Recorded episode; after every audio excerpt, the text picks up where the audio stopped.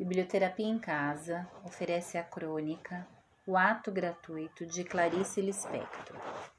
Muitas vezes o que me salvou foi improvisar um ato gratuito. Ato gratuito, se tem causas, são desconhecidas, e se tem consequências, são imprevisíveis. O ato gratuito é o oposto da luta pela vida e na vida.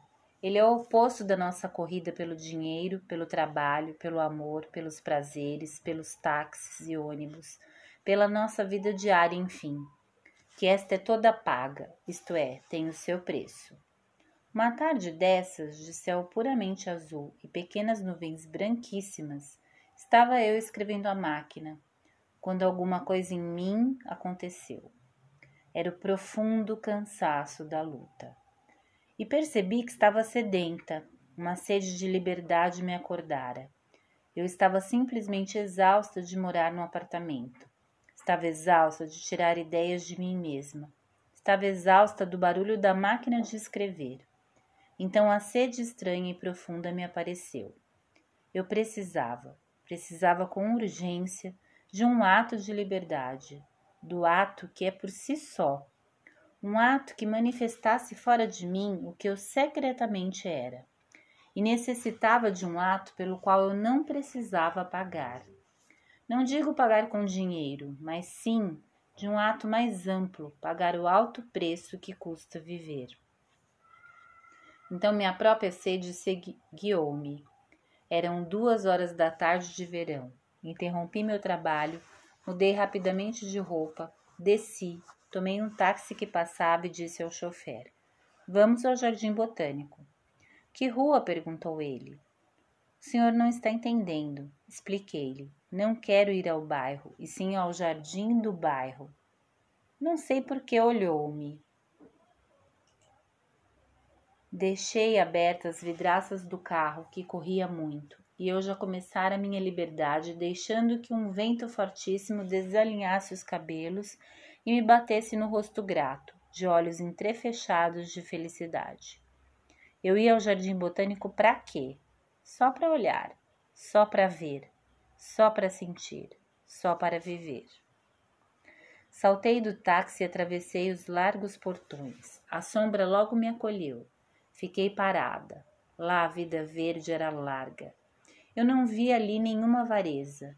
Tudo se dava por inteiro ao vento, ao ar, à vida, tudo se erguia em direção ao céu. E mais, dava também o seu mistério. O mistério rodeava. Olhei arbustos frágeis recém-plantados. Olhei uma árvore de tronco nodoso e escuro, tão largo que me seria impossível abraçá-lo. Por dentro dessa madeira de rocha, atrás de raízes pesadas e duras como garras, como é que corria a seiva, essa coisa quase intangível, e que é vida? Havia seiva em tudo como há sangue em nosso corpo. De propósito, não vou descrever o que vi. Cada pessoa tem que descobrir sozinha. Apenas lembrarei que havia sombras oscilantes, secretas. De passagem falarei de leve na liberdade dos pássaros na minha liberdade, mas é só. O resto era o verde úmido subindo em mim pelas minhas raízes incógnitas. Eu andava, andava, às vezes parava. Já me afastara muito do portão de entrada, não o via mais, pois entrar em tantas alamedas, eu senti um medo bom, como um estremecimento apenas perceptível de alma. Um medo bom de talvez estar perdida e nunca mais, porém nunca mais achara a porta de saída. Havia naquela alameda um chafariz de onde a, a água corria sem parar. Era uma cara de pedra e de sua boca jorrava água. Bebi, bolhei-me toda.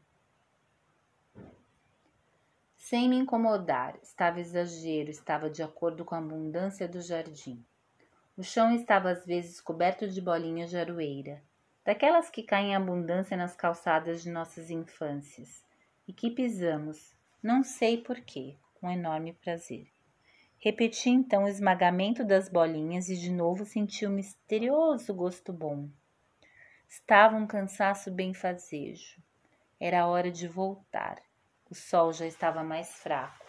Voltarei um dia de muita chuva, só para ver, para ver o gotejante jardim submerso.